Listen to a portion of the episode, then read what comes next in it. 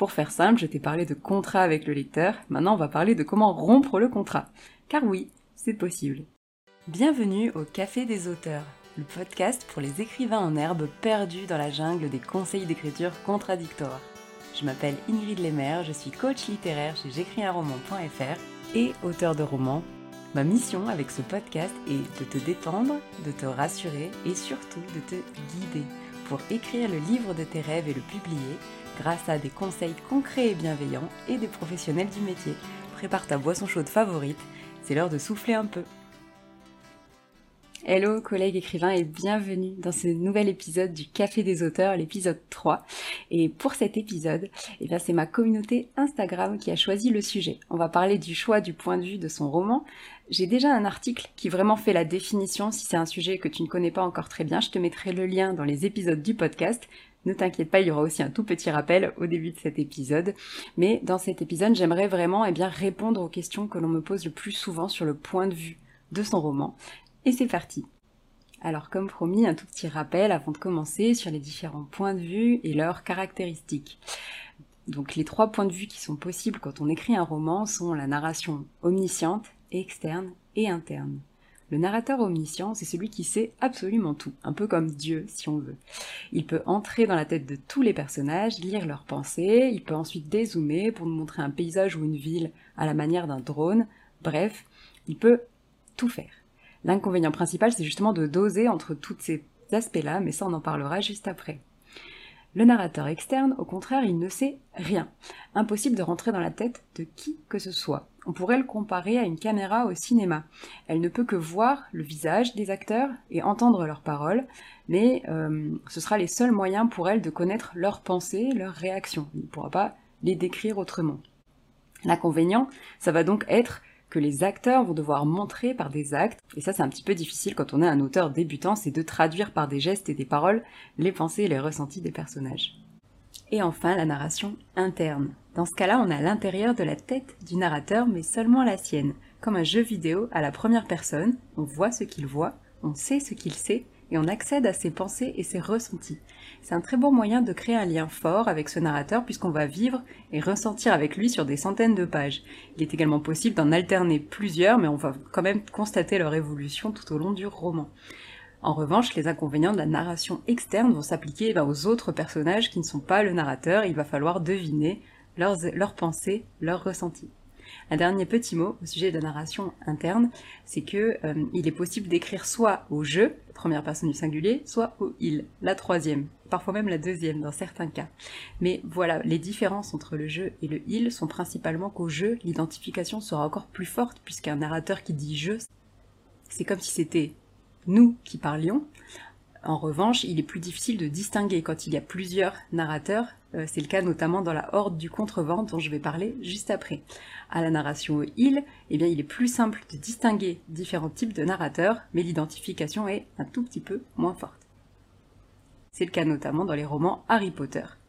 Donc passons tout de suite à la première question que l'on me pose le plus souvent, c'est comment gérer des points de vue multiples et même de manière générale comment gérer une narration omnisciente, comment faire le dosage. Et c'est là qu'intervient une notion importante qui est celle du contrat avec le lecteur. Écrire un roman, c'est passer un contrat avec le lecteur pendant les premiers chapitres et s'y tenir tout au long du livre. En d'autres termes, tu ne peux pas forcément écrire 25 chapitres du point de vue du héros et changer au chapitre 26 sans raison. En revanche, dans les premiers chapitres, tu peux faire un petit peu ce que tu veux, comme alterner un narrateur interne et un externe, alterner différentes époques ou un rêve et la réalité avec des points de vue différents ou les mêmes, ou encore faire un prologue en narration omnisciente avec une description en drone, puis partir sur un roman au point de vue interne. Bref, tu peux vraiment faire tout ce que tu veux dans les premiers chapitres du roman. Par contre, il faut ensuite s'y tenir tout au long du livre. Quand je dis les premiers chapitres, ce n'est pas forcément le premier chapitre. Dans le polar Par vite et revient tard de Fred Vargas, elle n'introduit le héros qu'au chapitre 4. Mais ça fonctionne. Pourquoi? Et là, c'est un exemple intéressant parce que le contrat avec le lecteur, il commence dès la couverture. Si je regarde Par vite et revient tard, eh bien, il s'agit d'un polar. Et d'ailleurs, les premiers chapitres commencent par des annonces de l'apocalypse, etc., une ambiance un peu glauque. Et donc, je me doute bien qu'à un moment, je vais me retrouver dans la peau d'un enquêteur ou d'un policier. Donc, c'est plutôt réussi, puisqu'effectivement, ce policier arrive au chapitre 4, et je vais te lire comment ça se passe, tu vas voir, c'est intéressant. Donc, chapitre 4. Je me demande, dit le commissaire Adamsberg, si à force d'être flic, je ne deviens pas flic. Vous l'avez déjà dit, observa Danglars, qui organisait le rangement futur de son armoire métallique. Danglars avait l'intention de démarrer d'une base nette, ainsi qu'il l'avait expliqué. Adamsberg, qui n'avait aucune sorte d'intention, avait étalé ses dossiers sur les chaises avoisinant sa table. Vous en pensez quoi? Qu'après 25 ans de métier, ce serait peut-être une bonne chose. Et je trouve ça très très intéressant parce que dans ces quelques lignes, il y a déjà énormément de choses. Il y a notamment eh bien, une présentation des deux personnages, 25 euh, ans de métier, ce sont des flics qui parlent au langage familier, etc. On a aussi une opposition entre Danglars qui est en train de ranger Adamsberg qui étale ses dossiers. Enfin, on a vraiment une présentation intéressante et on a aussi un petit élément dont je n'ai pas encore parlé qui est le risque de glissement de point de vue. En effet, quand on est en narration externe, il y a un risque qu'on rentre sans faire exprès dans la tête de personnages dont on n'est pas censé connaître le point de vue. Pareil en narration interne. Et là, ben, on pourrait croire que Danglars avait l'intention de démarrer d'une base nette donc du point de vue de Danglars, mais non, c'est ainsi qu'il l'avait expliqué. C'est Adamsberg qui raconte. C'est ce que j'entends par contrat avec le lecteur, c'est de lui montrer dans les premiers chapitres comment va se passer ton roman. Dans le premier tome du Trône de Fer, chacun des quatre premiers chapitres est raconté par un narrateur différent. Donc quand on lit ces passages, on se dit ok, pas de problème, et on n'est pas surpris quand il y a d'autres narrateurs qui vont débarquer à la fin du tome ou dans les suivants. Voilà pour cet aspect de contrat avec le lecteur, j'espère que c'est parlant pour toi. En revanche, il y a un problème qui peut se poser justement dans le cas des points de vue multiples, c'est de savoir qui parle. En effet, tu as peut-être déjà vu ce conseil, dans le cas de points de vue multiples, on doit savoir qui parle dès la première ligne. Et quand on est un jeune auteur, on peut avoir du mal avec ça. Mon conseil numéro 1, ce serait écris d'abord et tu verras lors des corrections si tu peux améliorer la chose. Néanmoins, j'ai quelques petites astuces à te donner. Si tu es dans une narration au il, tu peux tout simplement caser le nom de ton personnage dès le début, comme dans l'extrait de Fred Vargas que je t'ai lu. Pas besoin de chercher midi à 14h si cette expression est encore valable en 2021.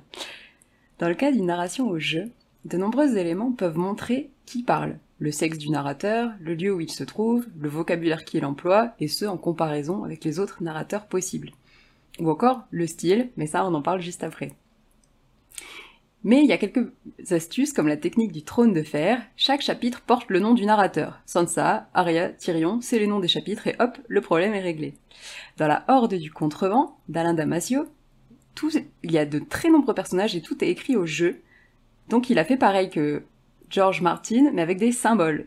C'est déroutant parce qu'il est impossible de retenir tous les symboles, mais on a une, on peut euh, corner la page où on a la légende des symboles pour se souvenir de qui il s'agit. J'ai mis un extrait dans les notes du podcast euh, d'un chapitre qui commence par le petit signe pi et qui désigne l'un des personnages. Ça a l'air euh, bizarre, mais après quelques pages, on s'y fait. La question, je pense, numéro 1 que l'on me pose le plus souvent, c'est est-ce que je peux changer de point de vue en cours de route? Pour faire simple, je t'ai parlé de contrat avec le lecteur, maintenant on va parler de comment rompre le contrat.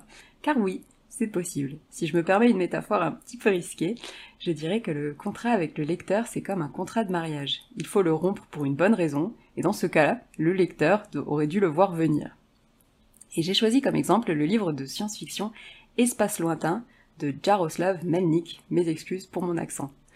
À la page 308, on change de narrateur après un livre entier raconté au point de vue interne, celui de Gabre, le héros entrecoupé de quelques petits éléments, des coupures de presse et des journaux intimes, mais on n'avait jamais réellement changé de point de vue. Comment c'est possible?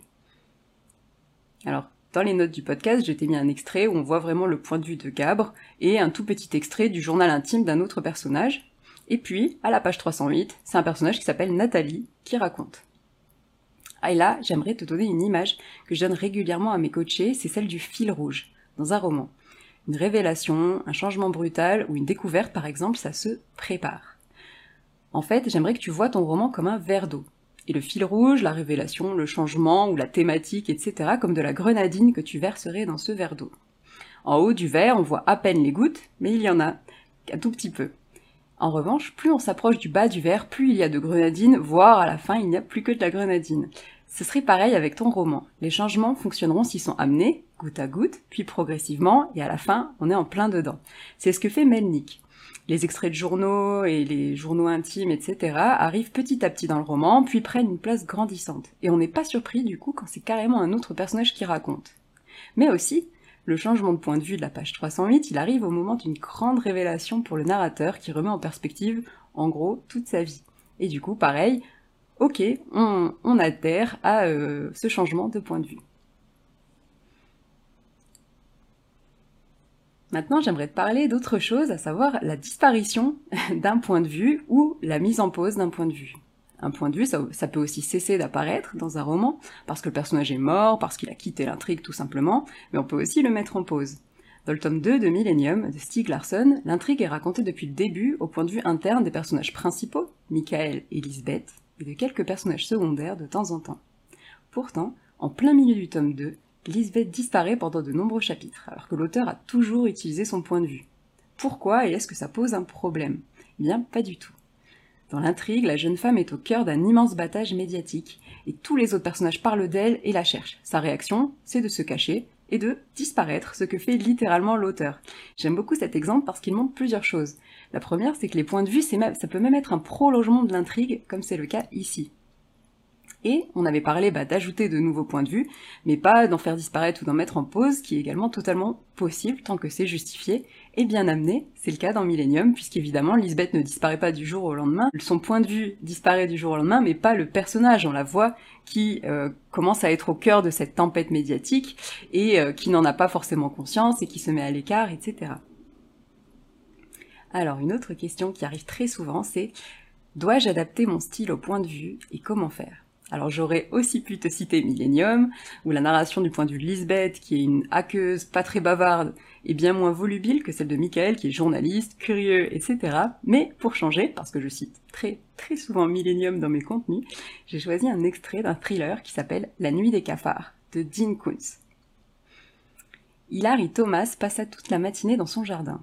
Ce demi-arpent de terre, situé sur l'arrière d'une maison à un étage de style néo-espagnol, était illuminé par deux douzaines d'espèces de rosiers grimpants, en parterre ou en haie. Il y avait là la rose Frau Karl Druschki, la rose Madame Pierre Auger, la Rosa Muscosa, la rose Souvenir de la Malmaison, ainsi qu'une grande variété d'hybrides modernes, et le jardin flamboyé de roses blanches, rouges, orangées, roses, jaunes, violettes et même vertes. Certaines fleurs étaient grosses comme des soucoupes, D'autres auraient pu passer au travers d'une alliance. Le vert velouté de la pelouse était parsemé de pétales de toutes les couleurs déposés par le vent. Presque tous les matins, Hilary travaillait deux ou trois heures dans son jardin. Quel que fût l'état de ses nerfs quand elle y arrivait, elle le quittait toujours détendue et apaisée. Elle aurait largement eu les moyens de s'offrir un jardinier.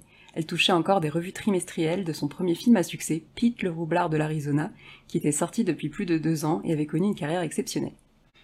Et je vais te lire un deuxième extrait, Bien qu'il se fût maintenant repéré, il se sentait mal à l'aise dans l'obscurité.